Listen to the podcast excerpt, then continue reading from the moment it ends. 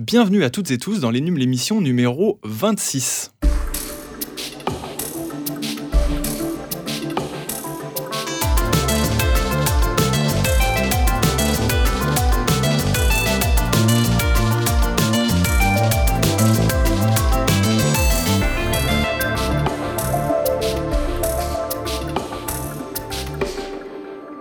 Salut tout le monde, c'est Mathieu. Je suis très heureux de lancer ce nouveau numéro confiné de notre podcast.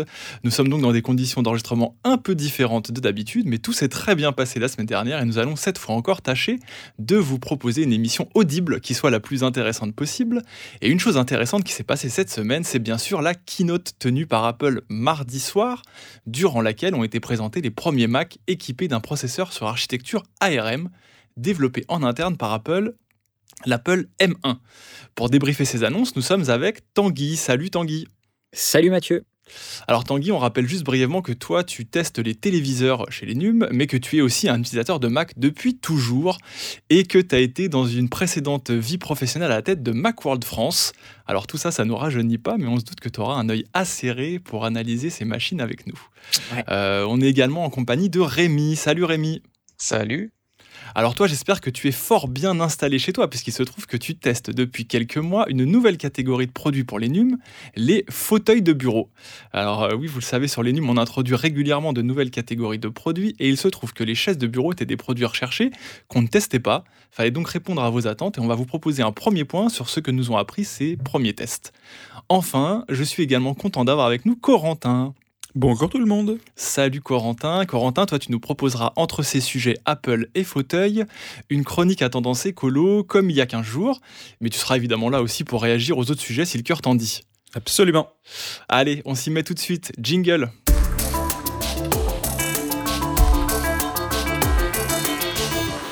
Alors cela avait été annoncé en juin dernier par Apple en pleine WWDC et cela met fin à plusieurs années d'attente la firme américaine va bien lancer des ordinateurs Mac sous ARM. Elle vient d'ailleurs tout juste de présenter sa première gamme de Mac équipée de puces Apple M1 ou M1, qui est développée donc en interne. Et à long terme, Apple compte même se passer totalement des processeurs fabriqués par Intel en concevant tous les processeurs de ses produits lui-même. C'est un modèle que la marque applique déjà depuis euh, de longues années sur ses iPhones et ses iPads. On le dit souvent, c'est l'une de leurs forces d'ailleurs, Apple maîtrisant de A à Z tous leurs aspects.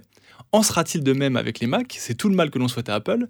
Mais pour commencer, on va débriefer cette keynote du 10 novembre qui s'intitulait One More Thing, en hommage bien sûr aux fins de conférence épiques de Steve Jobs dont on garde tous de, grands souvenirs. Alors Tanguy, pour être euh, peut-être pour commencer, tu peux peut-être nous présenter brièvement ce que c'est cette fameuse puce M1, alors je ne sais pas si on dit M1 ou M1, qui est la première de son genre. Alors la puce M1, elle est directement dérivée de ce qu'on trouvait sur les iPads de l'an dernier et l'iPad, le nouvel iPad de cette année. La puce M1, on se doute qu'elle a été appelée M1 parce que c'est Macintosh 1, c'est la première puce Macintosh, on va dire. Logique. Elle est gravée en 5 nanomètres. Il y a 16, millions, 16 euh, milliards de transistors. On a 8 cœurs pour le GPU, 8 cœurs euh, pour le CPU. On a 16 cœurs euh, pour l'intelligence artificielle on va dire, c'est ce qui se fait de mieux en, architecture ARM. On a du Thunderbolt aussi, euh, qu'ils appellent 4. En fait, c'est du Thunderbolt 3 avec de l'USB 3.2. ça prend en charge ça. On a du Wi-Fi 6 qui va être géré aussi par la puce directement. Ok. Euh, voilà. La puce, elle gère tout. En fait, c'est ça. On, l'a dit, c'est une puce architecture ARM. On a une puce tout en un. Euh, donc, on a, le processeur graphique dans la puce. On a tout ce qui est contrôleur mémoire dans la puce. On va avoir le processeur central dans la puce et les cœurs d'intelligence artificielle aussi intégrée. Euh, la Secure Enclave, donc euh, l'enclave sécurisée pour euh, tout ce qui est les données, pour sécuriser tout ce qui est données biométriques. En fait, on a vraiment tout dans une seule puce. Et c'est Apple qui la design et c'est Apple qui l'a fait fabriquer par TSMC, donc ils ne passent plus par Intel. ils sont totalement, en gros, indépendants, on va dire, d'Intel. Je crois qu'il y a C'est exactement les mêmes puces que, qu'on, retrouve sur, sur des smartphones, en fait. C'est des, c'est des puces tout en un où tout est géré pour réduire l'encombrement, en fait. Exactement. Et la consommation, surtout. Il, y a, euh, il y a du coup même dans cette puce un, ISP du coup euh, qui va servir pour euh, le traitement du flux vidéo de la caméra des Mac. Ouais, en fait comme on ne sait pas s'il y a un ISP, en tout cas ils vont utiliser la partie intelligence artificielle pour tester tout ce qui est image et son et faire des traitements. donc ils parlent par exemple sur les nouveaux Mac d'un traitement studio pour les micros et pour la caméra FaceTime qui reste inchangée, ils parlent par exemple d'un par exemple d'un traitement vidéo exactement qui va qui va améliorer le rendu des images et des visages notamment. Est-ce qu'on sait si ce, ce, SOC, du coup, il est en termes de taille, il est beaucoup plus gros qu'un processeur Intel, par exemple, ou beaucoup plus gros que celui qui est dans un iPhone? Alors, on n'a aucune idée encore de la taille, de ce qui ressort en tout cas euh, des premiers bench qui sont publiés juste ce matin, c'est que ce serait très proche euh, quand même euh, d'un iPad de dernière génération. Enfin, ça serait supérieur, mais en termes de taille, on s'imagine que c'est la même taille. Par contre, la, la, fréquence sera, sera plus haute.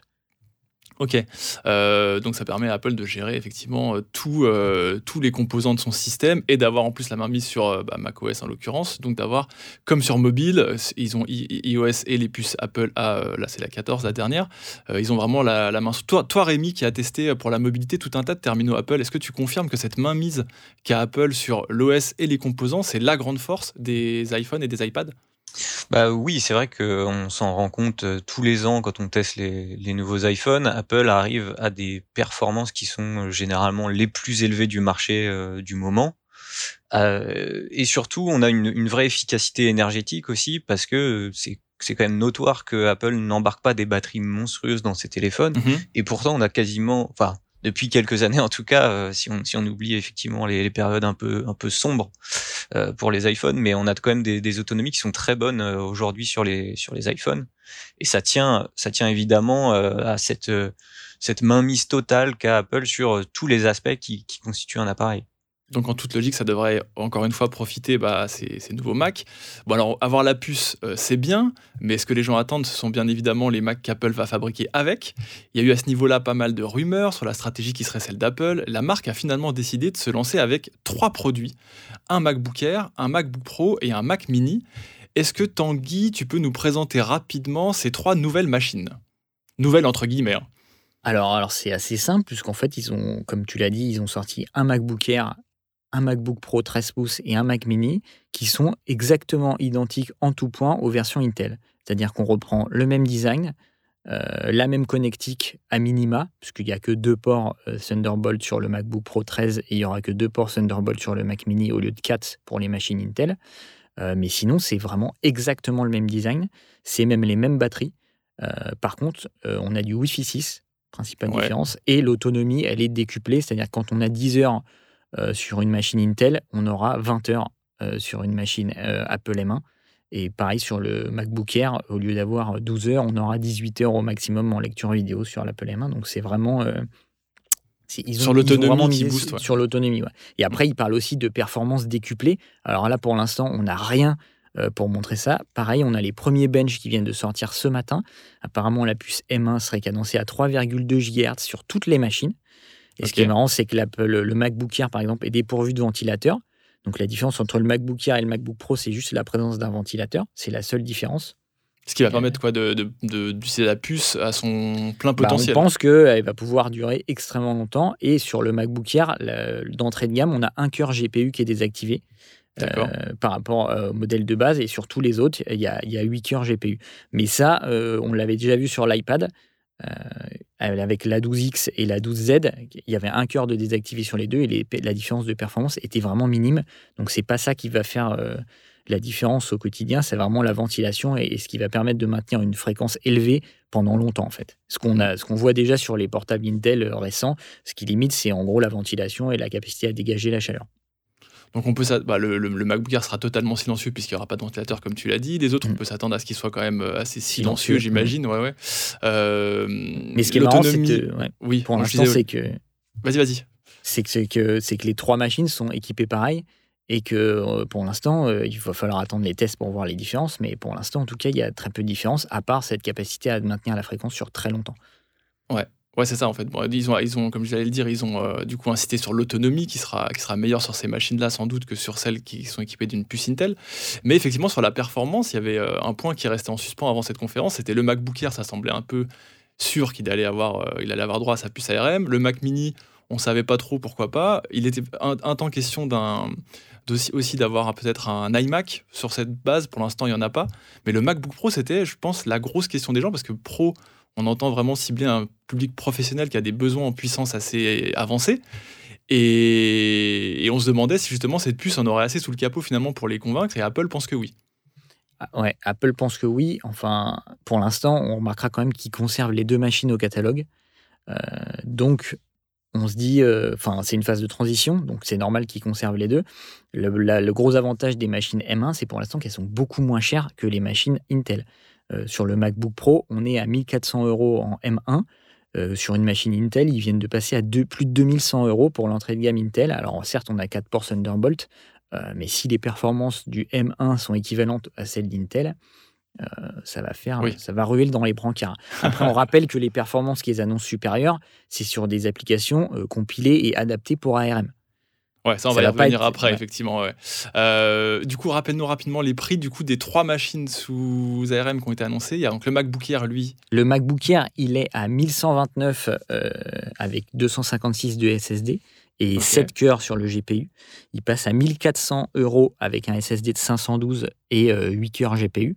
C'est la seule différence, euh, c'est le stockage et les nombres de cœurs GPU. D'accord. Euh, sachant que sur les deux machines, on a du Touch ID, on a l'écran Retina, euh, on a deux ports Thunderbolt et on a 8 Go de mémoire unifiée, sachant que la mémoire unifiée ouais, elle sera partagée aussi avec le, processeur graphique.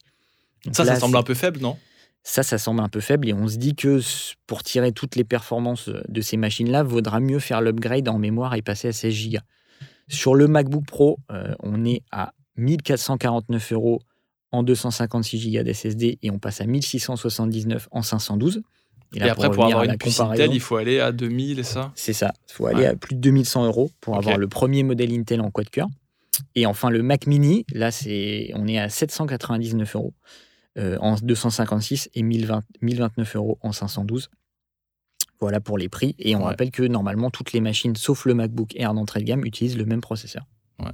Alors quelque part, Apple, ils prennent pas beaucoup de risques d'un strict point de vue commercial parce qu'ils élargissent comme ça leur gamme en la rendant ben, accessible à plus de gens puisque le prix d'entrée est un peu moins cher, tout en gardant les modèles Intel euh, pour ceux qui, seraient aujourd'hui freinés pour acheter un Mac sous ARM. Euh, surtout qu'on imagine que les marges d'Apple seront encore plus confortables en utilisant euh, ce matériel maison, non? Ah, ça c'est sûr, ça c'est clair que les marges vont être bonnes l'année prochaine pour Apple. Après, est-ce qu'on conseille la première génération? Je ne sais pas. C'est comme toutes les premières générations, c'est un peu une génération, on va dire, de test, le temps que les développeurs adaptent leurs applications. Mm. On sait que Photoshop n'arrivera pas avant l'année prochaine. Il y a pas mal de grosses applications qui n'arriveront pas avant l'année prochaine, que Bootcamp ne sera pas disponible, ça a été confirmé par Apple. Donc, ce sera impossible d'installer Windows. Euh, sur les nouveaux Mac. En revanche, toutes les applications de virtualisation, notamment Parallel et Fusion, travaillent déjà euh, sur le fait de pouvoir faire tourner euh, Windows, la version classique. Et apparemment, l'hyperviseur euh, fourni par Apple est assez performant et ce sera là, ce sera intéressant de voir les performances en émulation, on va dire, de Windows. Hmm. Tu penses que les craintes, elles sont là, toi, sur la réserve par rapport à la puissance de ces machines Le fait que sur des applications qui ne seront pas toujours compatibles ou alors traduites pour l'architecture ARM, ça va induire une perte en performance? Tu penses que vraiment la, la réserve des gens, elle va être là? Je pense que les gens vont vraiment regarder, en gros c'est au cas par cas, on va, les gens vont regarder si leur application fonctionne bien, soit via l'utilitaire de virtualisation intégré, enfin l'émulateur intégré, on va dire x86 euh, d'Apple, de, pardon, ça sera Rosetta 2. Mhm. C'est lui qui va en fait se charger de faire fonctionner les anciennes applications sur les nouvelles machines M1. Euh, donc ça, on va voir déjà comment ça fonctionne. Et après, la virtualisation, je pense que c'est beaucoup moins utilisé maintenant, sachant qu'il y a beaucoup de gens qui passent par des applis web. Euh, Google Drive, euh, enfin les applis qu'on trouve directement dans les Les usages ont changé, donc euh, les usages ont beaucoup changé, donc euh, c'est beaucoup moins impactant. Mais il y a encore certains corps de métier qui utilisent des applications natives, même voire même nous. Hein. par exemple, on va prendre notre cas pour la caméra thermique. On sait que l'application n'est disponible que sur Windows. Alors ça demande aucune puissance, mais il faut qu'on puisse la faire tourner. Mmh donc c'est là où ce sera marrant de voir quand même les performances des logiciels de virtualisation. Alors forcément, à, terme, euh, à terme, le, on imagine qu'Apple va, va, passer toute sa, tout, tout, tout, son parc de machines euh, sur puce ARM. Là, on a trois modèles, mais euh, j'imagine que. Ah bah ça, ça avait été dit, je crois, depuis la WWDC. Ils ont dit à terme, on veut se passer d'Intel. Hum, hum. Et donc là, on est en période de transition, un peu comme quand ils étaient passés justement à Intel il y a, il y a 15 piges. Et, ça, et du coup, effectivement, on se retrouve dans un moment où on se pose pas mal de questions sur sur, la, sur comment passer d'une architecture euh, Intel à, une architecture ARM. Mmh. Euh, concrètement, quand on parle du coup d'architecture ARM, euh, des puces M1 qui sont des dérivés, en tout cas qui ressemblent beaucoup à celles qu'on a sur les iPads et iPhone, on peut se demander si toutes les apps finalement iOS vont tourner sur, sur macOS, sur ces Macs alors c'était l'une des promesses d'Apple pendant la conférence et oui, ce sera possible de faire tourner les applications iOS, donc iPad, iPhone sur son Mac. En revanche, les développeurs ont la possibilité de bloquer cette fonctionnalité et il y a déjà certains développeurs, dont Facebook, euh, qui développent l'application Facebook et Instagram, et Google, certaines applications Google qui ne seront pas accessibles depuis un Mac. Donc en fait, c'est vraiment à l'appréciation du développeur qui choisira si de rendre son appli disponible pour Mac. En tout cas, il y aura quasiment rien à faire pour les développeurs pour que ce soit disponible sur, euh, sur Mac en plus de les, dans plus des tablettes. Mais ça veut dire qu'ils ont décidé de bloquer? Euh, pardon, mais ça veut dire qu'il y aura trois écosystèmes. Il y aura les applications iOS qu'on pourra lancer sur Mac, les applications desktop pensées pour le stock ARM et les applications émulées en x86, ça veut dire. Ouais, enfin pour le grand public, c'est plus simple. Enfin, si tu passes par le Mac App Store, il y aura qu'un binaire et tu téléchargeras et ça installera la bonne version en fait. Mais ah euh, il y aura plusieurs versions. Et les grosses, pour répondre à la question de Mathieu, pourquoi ils refusent? Je pense qu'ils orientent tout simplement vers le navigateur web. En gros, de, ces, Instagram, ils veulent que tu utilises ton navigateur web et je, je sais pas. Franchement, j'ai pas de réponse. Euh, Peut-être qu'ils ont des euh, infos sur ce que leur rapporte chaque plateforme. Exactement, euh, je pense que c'est plus facile. Il y a des, sur smartphone, ça doit être plus facile d'avoir certaines informations sur les utilisateurs. Ils préfèrent que tu restes sur ton smartphone. Ils ont sans doute leur raison. Euh, alors pour conclure, peut-être, on y croit ou pas au succès de cette première génération de Mac sous Apple Silicon, sachant que sur PC, en fait, les marques qui se sont amusées à tenter l'aventure Windows ARM avec des puces Qualcomm, bah, elles ont clairement échoué pour l'instant à nous convaincre. Du coup, j'ai l'impression que ça met d'autant plus de pression à Apple et qu'il y a une, attente encore plus forte sur ces machines-là. Nous, on y croit ou pas? La différence avec euh, Windows, justement, c'est que Windows, c'était un petit peu un coup d'essai euh, sur le côté. On sait qu'Apple, s'il lance aujourd'hui des machines sur ARM, ça va faire comme la transition PowerPC vers Intel. Dans d'ici 5 ans, il y a peut-être plus de machines Intel. C'est la différence avec, euh, avec Microsoft qui mélangeait les deux et avec des applications qui fonctionnaient pas. Là, on, y va en gros pleine balle et les machines Intel vont disparaître progressivement. Plus les applications seront portées, plus les machines Intel disparaîtront. Ouais. Les autres, vous en pensez quoi, toi, par exemple, Rémi Tu serais prêt à, prendre un de ces Macs euh, si tu devais remplacer ton ordinateur? Bah écoute, moi si, euh, si on m'assure que tout ce que je fais sur mon, sur mon Mac peut fonctionner sur une version, une version ARM, j'ai aucun souci à y passer. Mais pour revenir Surtout si elle est moins chère, j'imagine. Ah, bah surtout si elle est moins chère, d'autant plus, effectivement.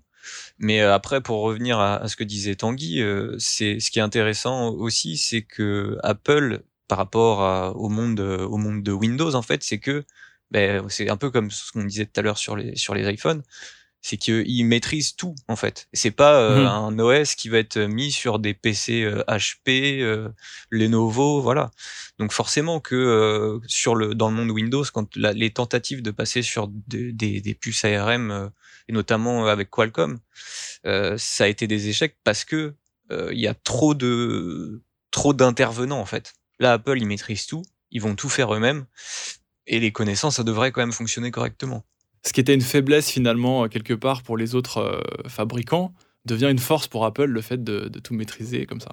Euh, Corentin, toi, pour continuer ce tour de table, tu euh, as vécu cette annonce comment? Ça t'a plu ou pas ces nouveaux Mac Moi, je trouve, euh, moi, j'achèterais pas de Mac parce que je, suis un fervent euh, utilisateur de Windows et de Linux depuis longtemps, mais mais sur le sur le principe, c'est assez excitant d'un point de vue purement technophile de voir enfin les puces surpuissantes qu'on a sur smartphone être utilisées un peu avec un peu plus de on va dire de, générosité puisque on pourra faire beaucoup plus de trucs sur les sur les ordinateurs que mhm. ce qu'on peut faire sur smartphone mais moi même si effectivement il y a des défis techniques euh, concernant l'utilisation des puces ARM sur euh, sur les ordinateurs Windows J'espère que euh, le pas qu'Apple a fait dans cette direction va pousser un peu les autres constructeurs à réessayer les, les, puces ARM sur Windows parce que un, PC euh, qui tient potentiellement 20 heures euh, avec la 4G et tout ça, c'est quand même assez excitant et euh, donc j'espère que ça j'espère que ça arrivera dans, dans l'écosystème PC après le Mac ouais. Yes. bah moi de mon côté, pour, pour finir, je vais peut-être vous glisser un petit mot sur Intel quand même, qui vit une période, on va le dire, assez délicate. Alors certes, Intel reste bah, de loin le premier vendeur de CPU au monde, mais quand même, la marque, elle est clairement en train de se faire bousculer par AMD qui gagne des parts de marché partout. On l'a vu récemment sur le mobile, le desktop, les serveurs, grâce à des processeurs Ryzen qui ont un rapport perf-prix excellent. AMD, on rappelle qu'ils équipent aussi ce qu'on a toutes les consoles, euh, les nouvelles consoles euh, de salon, le PlayStation 5 et Xbox Series S et X. Et là, avec Apple, euh, qui est un très gros client d'Intel qui se met à fabriquer ses propres puces, on comprend un peu mieux pourquoi euh, le cours boursier d'Intel bah, a chuté un peu, est revenu à son niveau de fin 2017, sachant qu'ils ont en plus des difficultés à passer certains paliers techniques et à fabriquer suffisamment de puces. Donc sale période pour Intel, je voulais conclure un peu là-dessus. Euh, bref, quoi qu'il en soit, on se donne rendez-vous dans quelques mois pour faire le bilan hein, de ces premiers Mac sous ARM et avant, même, avant cela même sur les NUM parce qu'on va pouvoir rapidement tester chez machines, je l'espère. Euh, avant d'enchaîner vers notre deuxième sujet du jour, je passe maintenant la parole à Corentin, qui, vous le savez, vous propose tous les 15 jours une petite pastille verte pour teinter ce podcast avec un chouïa d'écologie, ce qui nous tient pas ce qui nous tient particulièrement à cœur. À toi, Corentin. Et ouais, euh, cela vous aura pas échappé, euh, la France est confinée en ce moment. Et euh, bah, qui dit confinement dit activité économique ralentie, puisque nombreux petits commerces et des commerces de proximité sont fermés. et si la situation était déjà difficilement tenable pour beaucoup en mars dernier lors du premier confinement, elle devient d'autant plus grave avec ce deuxième confinement qui arrive quelques semaines avant les fêtes de Noël, période traditionnellement faste pour l'économie, et surtout avant le Black Friday. Mais oui, vous savez, le Black Friday, c'est cette grande fête qui nous vient des États-Unis où tous les magasins proposent des promotions à l'appel, un peu, euh, un peu comme les soldes.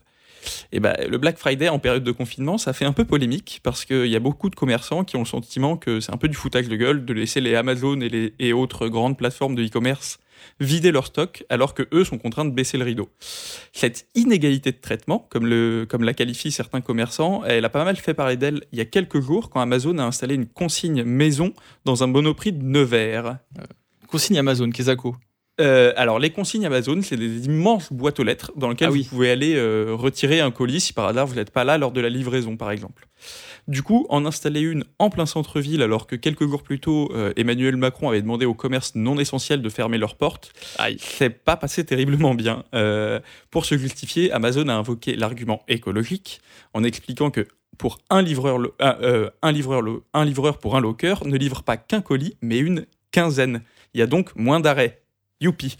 euh, bon, sauf qu'en réalité, l'argument écolo, il est à mettre en perspective. Euh, parce que d'abord, le e-commerce, il permet de réduire les déplacements dans les grands centres commerciaux, facilite la surconsommation, d'après un récent rapport de l'ADEME. Et ça, bah, évidemment, que c'est pas très bon pour la planète. Mhm. D'autant plus que le modèle de livrer des produits euh, souvent suremballés en petite quantité euh, partout, ça n'arrange rien. Et puis, il ne faut pas oublier que le e-commerce, bah, c'est aussi des serveurs, de la puissance de calcul et tout ça, alors que l'empreinte écologique du numérique est scrutée très près en ce moment. Il y a aussi les immenses hangars nécessaires au stockage qui s'installent souvent sur des terres vierges. Bref, pas la, c'est pas la folie. J'imagine que ça plaît pas à tout le monde tout ça. Bah ouais, tu crois pas si bien dire. Euh, depuis quelques années, il y a quelques regroupements euh, politiques ou même commerciaux qui se sont levés contre le Black Friday. Euh, il y a le collectif Make Friday Green Again qui réunit plus de 720 marques, dont Nature et Découverte, Nature Alia ou d'autres, qui s'est engagé à ne pas faire le Black Friday pour encourager une consommation plus raisonnée et responsable. On avait eu l'occasion de parler au porte-parole de ce mouvement-là euh, l'année dernière, et il expliquait que c'était venu d'un certain mal à l'aise avec le Black Friday, une journée considérée comme, et là je cite, nocive et qui n'apporte aucune plus-value sociale ainsi que malsaine pour la Terre. Donc ça, c'est fait. voilà. Euh, il y a aussi, euh, à ne pas confondre, il y a aussi un autre groupe qui s'appelle le Green Friday, qui veut mettre fin à la consommation kamikaze du Black Friday euh, et proposer des alternatives plus responsables. Et là, c'est là qu'il se niche quelque chose d'intéressant. Ouais on va pas se mentir, euh, le Black Friday, ça peut aussi être l'occasion d'acheter utile sans se trouver le porte-monnaie. Et les périodes de promo, bah, quand le compte en banque fait la gueule, euh, comme en ce moment, pour beaucoup, euh, on ne crache pas dessus. Personne ne crache dessus, c'est clair. voilà. mais il y a une autre manière de consommer sans se ruiner, c'est la seconde main, le reconditionné ou le recyclage. je sais que je sonne un peu comme un disque rayé, mais ça marche. quelques chiffres d'après Kantar, un, sondeur euh, très connu, 58% de la population pense acheter leur téléphone en reconditionné cette année, et ça monte même à 63% chez les 16-34 ans. Euh, chez les NUM, on a fait un sondage récemment, et 42% de nos lecteurs envisagent d'acheter un produit en reconditionné. C'est pas mal, mais ça m'empêchera pas de continuer à vous parler d'écologie dans les prochaines semaines. Tu m'étonnes. Euh, bah merci pour ces bons mots, Corentin, et on passe maintenant à notre second sujet. Alors oui, euh, l'Enum est un site tech, mais vous le savez, on teste aussi des accessoires et parmi ceux-là, il y en a un que nous utilisons tous chaque jour qui se doit d'être fort accueillant puisque nous y passons parfois de longues heures pour travailler ou se divertir. Je parle, vous l'aurez compris, des fauteuils de bureau. Alors le mal de dos, c'est le mal du siècle comme chacun sait, et ça concerne, nous concernera 80% de la population, ça fait pas plaisir. Et le fait que nous nous sédentarisons de plus en plus et passons euh, pour certains d'entre nous beaucoup de temps assis peut être générateur de problèmes de santé, ne serait-ce que d'un point de vue aussi du confort. Il est très important du coup de bien choisir sa chaise de bureau. C'est intéressant parce que nous n'ouvrons pas de nouveaux comparatifs tous les quatre matins sur les NUM. Et Rémi, tu vas peut-être déjà commencer par nous dire comment tu as abordé ces tests, car je crois qu'avant même de commander les premiers fauteuils à passer entre tes mains, tu t'es rapproché de professionnels de santé. Tout à fait. Euh, c'est vrai que je me suis, euh, je me suis quand même posé pas mal de questions et euh, j'ai interrogé un ergonome, donc qui s'appelle Jean-Louis Peralta et qui officie dans un, secteur que tu connais bien puisqu'il travaille en Essonne, Mathieu. Ah, et vers chez moi. Voilà, vers chez moi aussi du coup. et du coup, euh, c'est euh, c'est un ergonome déjà. Qu'est-ce que c'est? C'est quelqu'un qui va étudier le, en gros le l'environnement de travail. Et donc du coup, il se pose la question de telle personne fait tel métier, il a telle contrainte dans son dans son travail. Du coup, mmh quels sont les, les besoins qu'il va avoir euh, pour s'asseoir, pour se déplacer, voilà, toutes ces questions là. Et donc, du coup, moi, j'ai contacté, contacté cette personne en lui demandant qu'est-ce qui faisait un bon siège de bureau. Mhm. Et du coup, qu'est-ce qu'il a dit? Il t'a dit des choses que tu savais déjà ou pensais déjà savoir Ou est-ce qu'il a mis le doigt sur des trucs que tu avais euh, complètement occultés?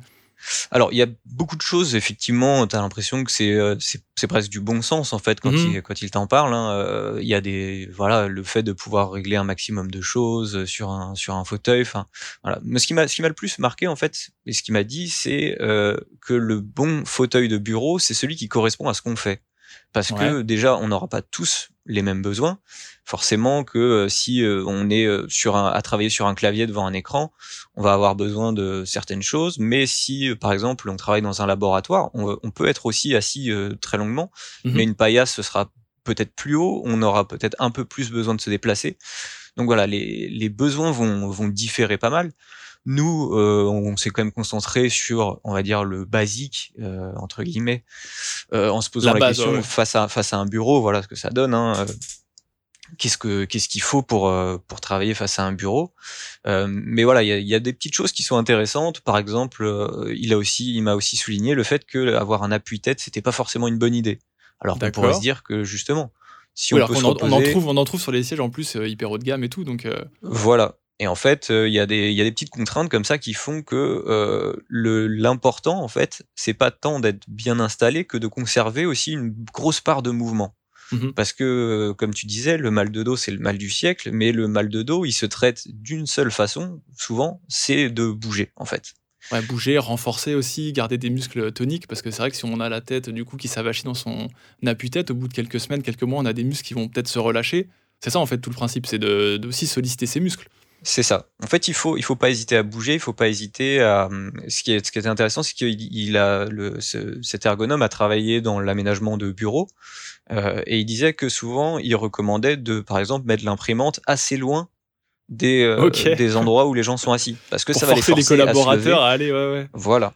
Et en fait, c'est euh, c'est un petit peu ça aussi l'ergonomie, c'est c'est réfléchir à comment faire bouger les gens euh, sans leur faire perdre évidemment trop de temps dans leur travail. Hein. Il faut quand même avoir aussi cette, euh, cette contrainte de, de l'efficacité, évidemment. Hein. On va pas se, pas se mentir, c'est important dans le travail.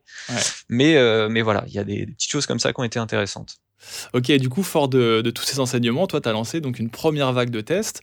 Comment est-ce que tu as été sélectionné les premiers produits qui inaugurent le comparatif?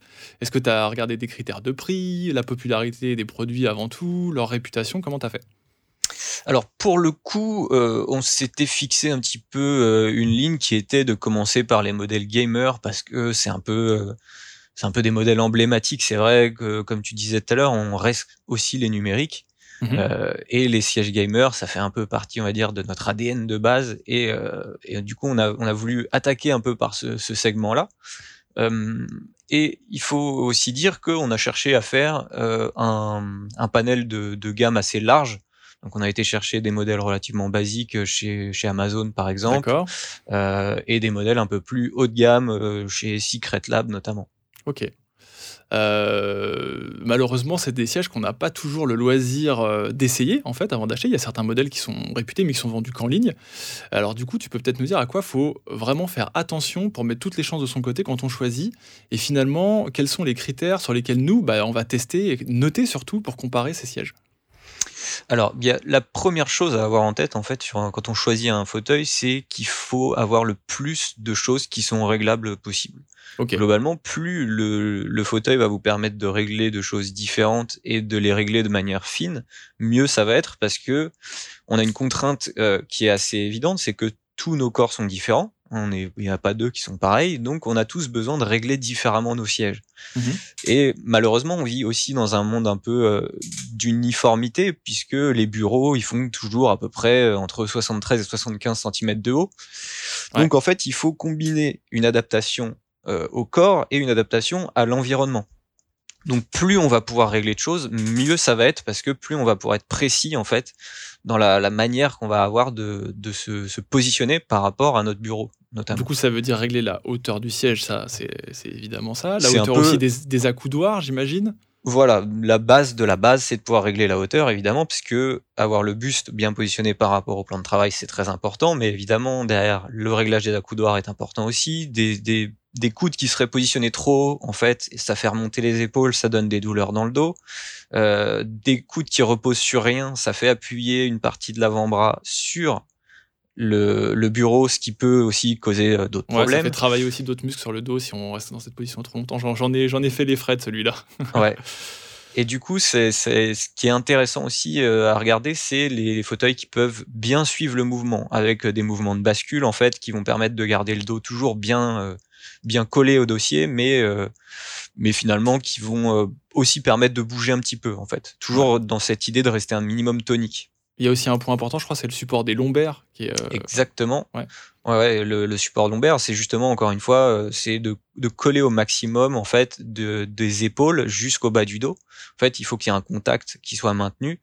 Et donc, ce réglage lombaire permet de, coller, on va dire, à des, des morphologies différentes. Et ça, ça reste assez important. Et c'est vrai que quand on teste un modèle qui, a ce, soutien lombaire qui est, qui est bien réglable, euh, on fait vite la différence avec ceux qui ne l'ont pas ce, réglage. Ouais, alors du coup, euh, pour bien choisir un fauteuil qui se règle un peu partout, et, euh, et sur la qualité de fabrication, est-ce qu'il faut se fier par exemple au prix du produit ou est-ce que c'est un mauvais indicateur au final? Alors, bah, comme souvent, hein, le prix, ça reste un indicateur relativement intéressant pour, mmh pour ce genre de choses parce que forcément qu'un siège à 100 euros euh, aura peu de chances d'utiliser les mêmes matériaux qu'un siège à 500 euh, ou 1000 euros. et ce qui fait, ce qui fait beaucoup la différence, c'est ça aussi, hein, c'est la, la, qualité des matériaux. Euh, on a souvent, je pense, tous croisé des, des fauteuils euh, qui paraissent confortables au premier abord, mais finalement qui tiennent pas longtemps parce qu'on va avoir une mousse qui va être de pauvre qualité, qui va s'affaisser au bout d'un moment. Alors ou un, revêtement simili-cuir là qui va se, qui va s'user en, en, une année, ça part en lambeaux. On a vu ça. Voilà, exactement. C'est euh, le simili-cuir, c'est vrai que c'est euh, c'est quelque chose qui, a, qui est joli au début, euh, qui peut être un peu cossu, on va dire. Mhm. Mais c'est vrai que c'est quelque chose. Moi, je me rends compte en essayant, en essayant plusieurs modèles, c'est pas forcément idéal parce que effectivement, il y a une part d'usure donc qui est qui est inévitable par rapport à un cuir véritable surtout. Et il y a aussi une part de, de respirabilité, entre guillemets, du, du matériau. Euh, c'est vrai que quand il fait chaud, on n'a pas tous la clim euh, chez nous ou dans les locaux dans lesquels on travaille. Donc du coup, sur un, sur un simili-cuir, on transpire assez rapidement. Quand il fait froid, le cuir est froid. Du coup, un bon vieux tissu, parfois, ça fait bien l'affaire aussi. Ouais, alors toi, parmi tous les fauteuils que tu as déjà pu tester, est-ce qu'il y en a qui se démarquent déjà des autres en, en bien comme en mal, j'ai envie de dire? Bah écoute, oui, euh, il y en a un qui se démarque en bien, qui est un peu sans surprise le plus euh, le plus cher de tous, qui est un modèle ah. de Secret Lab, euh, qui est une marque spécialisée en fait dans le la chaise de gaming notamment, enfin même uniquement hein, de gaming. Donc c'est c'est vraiment un modèle assez typique, on va dire, du milieu, mais ils utilisent des justement des mousses froides, donc qui sont des mousses à mémoire de forme, qui sont à la fois fermes et confortables. Euh, et surtout, ils offrent tout un tas de réglages qui sont bienvenus, justement, réglage lombaire, réglage des accoudoirs, de la hauteur, de l'inclinaison. Bref, voilà, c'est quand même relativement complet et, euh, et on a des matériaux qui sont très, très intéressant. On sent que c'est du bon matos. D'un autre côté, à l'opposé de, l'opposé de la gamme, on a acheté un, modèle Amazon Basics, donc qui vaut un peu plus de 100 euros, qui, est, qui est très simple et qui nous a un peu surpris parce que d'un côté, en fait, on s'attendait à un truc vraiment pas terrible, hein, on va pas se mentir. Euh, mais finalement, il se, il se, révèle assez confortable. Je crois que tu l'as essayé, toi, Mathieu. Euh, je sais pas si tu te souviens. Alors, c'était déjà posé ton, ton séant dessus. c'était lequel? Il était comment? Le, petit rouge. Ah, le petit rouge. Ah oui, il a une, approche un peu dure, hein, je crois, quand même. Ouais, bah finalement, il est pas si dur que ça. Euh, c'est, il est relativement confortable. Après, par contre, on se rend très vite compte quand on s'assoit dessus de l'importance de pouvoir régler des accoudoirs, ce qui est pas le cas avec ce fauteuil. Et du ah coup, euh, on se retrouve avec les épaules assez hautes et c'est pas, c'est pas super pour le, pour le dos. Mais euh, on après, on a des modèles qui, qui paraissent, qui paraissent plus, euh, on va dire, plus intéressant que le, modèle d'Amazon, et pourtant qui sont pas si euh, pas si bons que ça parce que justement avoir une mousse très dure qui va qui va finalement être euh, pas très confortable, on va avoir assez peu de réglages et c'est là-dessus que ça va pêcher. Alors tu l'as dit, hein, il y, a, y, a, un peu de catégories. Il y a surtout les fauteuils gaming. C'est une grosse catégorie de ce marché-là. mais évidemment, on peut acheter un siège gaming pour travailler sans jouer. Et j'imagine qu'à l'inverse, il y a des sièges ergonomiques traditionnels qui peuvent très bien faire l'affaire quand on passe du temps euh, devant son ordi pour, euh, pour s'amuser. Alors, c'est vrai que, euh, en fait, il vaut mieux se dire qu'on va prendre une chaise ergonomique pour jouer qu'un chaise gamer pour, pour son ergonomie. C'est mieux dans ce sens-là. C'est mieux dans ce sens-là, parce que souvent, en fait, les, les sièges gamers, ils misent beaucoup sur leur design, sur leur, leur look de siège baquet. Euh, qui, qui a euh, typiquement aucun intérêt un réel pour le jeu. C'est, d'autant que quand on regarde un peu, par exemple, des compétitions d'e-sport, ils sont tous équipés de sièges gamer euh, mhm. très très bien, mais il y en a aucun qui est posé dedans. voilà, ils sont tous dans une position plutôt tonique. Euh, le dos est pas forcément collé au dossier. C'est ça, ouais, limite assis sur le bord de la chaise. Euh, voilà, euh, c'est ça. C'est mm. globalement, il jouerait sur un banc, ce serait pas très différent, hein, si ce n'est que bon, effectivement, entre deux parties, pouvoir se, se reposer, c'est là où c'est, c'est là où c'est intéressant. mais en fait, ce qui va être ce qui va être plus intéressant, c'est d'aller chercher de, du réglage. ça, c'est vraiment le, le, nerf de la guerre. Hein c'est de pouvoir régler au maximum son siège. Mmh et là-dessus, les, sièges ergonomiques à tarif équivalent avec des modèles gamers en fait qui vont euh, perdre entre guillemets euh, de, du temps et de l'argent du coup à, se rendre euh, un peu plus beau, un peu plus mmh sexy en fait que des sièges ergonomiques qui sont parfois très très basiques. Mais du coup, les, sièges ergonomiques vont être de meilleures chaises que ce soit pour jouer ou pour travailler que des sièges gamers. Donc euh, ça, ça va, être, euh, ça va être un petit peu notre, notre prochaine étape. Yes. Et du coup, toi qui as, un peu de recul sur ce marché-là, est-ce que tu peux nous dire combien tu penses qu'il faut investir aujourd'hui pour avoir quelque chose de correct Sachant que des chaises de bureau, il y en a évidemment de toutes sortes. Il y en a qui se contentent d'un tabouret à 29 euros, d'autres qui vont chercher des trucs à 3000 euros. Toi, tu penses que c'est quoi le, le prix à partir duquel on a un truc qui commence à, à être correct? Bah, on a des, des, modèles ergonomiques qui commencent à être vraiment intéressants aux alentours des 300-400 euros. C'est, euh, c'est disons un peu le prix, euh, le prix plancher entre guillemets pour euh, pour obtenir au moins des, des, matériaux corrects en fait. En termes de réglage, on va trouver des, des modèles qui sont pas très chers, de l'ordre de 200 euros. Ça reste ça reste cher hein, peut-être pour pour certains, bien sûr, mais, mais, voilà, on va être sur l'entrée de gamme qui va proposer pas mal de réglages aux alentours de 200 euros ça va être euh, ça va être intéressant. En revanche, on va faire quelques concessions sur les matériaux, sur la qualité des roulettes par exemple aussi. Euh, c'est des choses auxquelles on ne pense pas forcément, mais euh, la, durabilité également. et c'est vrai que quand on voit des sièges à plus de 1000 euros par exemple, on peut se poser la question mais qu'est-ce qui fait la différence d'un siège aussi cher? Alors il y a d'une part tous les réglages bah qui sont qui sont possibles. C'est mine de rien plus il y a de pièces mécaniques, euh, qui peuvent bouger, plus c'est compliqué aussi à, concevoir, hein, forcément. Mhm. Ça demande aussi des matériaux les plus durables possibles. Euh, il faut les, les, les, mousses en fait à mémoire de forme, un peu comme on retrouve dans les matelas. Hein, c'est euh, c'est pas donné. Ouais. par rapport à une mousse standard qui va qui va finir par s'affaisser. Euh, pareil hein, pour la qualité du cuir, de, des tissus qui s'usent le moins possible. Bref, on va avoir forcément toute cette euh, toute cette partie de, de, qualité, de finition aussi. Mais il faut pas oublier aussi que ces, ces modèles ergonomiques qui sont relativement chers, c'est aussi des modèles qui sont souvent vendus en fait en, en flotte entre guillemets. Oui, pour, équiper des entreprises, équiper des, voilà des grands groupes qui ou des, des plus petits groupes hein, d'ailleurs, mais qui veulent qui veulent s'équiper. Et il y a toute une offre aussi derrière de maintenance en fait parce que euh, un siège, euh, malgré tout, toutes ces pièces mécaniques, il peut y avoir de la casse, il peut y avoir de l'usure et il peut y avoir un besoin de graisser certaines parties. Voilà. Et tout ça aussi, c'est des choses qui sont comprises dans les prix euh, de, des, chaises qui sont, qui sont relativement élevées. Ouais, Tanguy, tu voulais intervenir?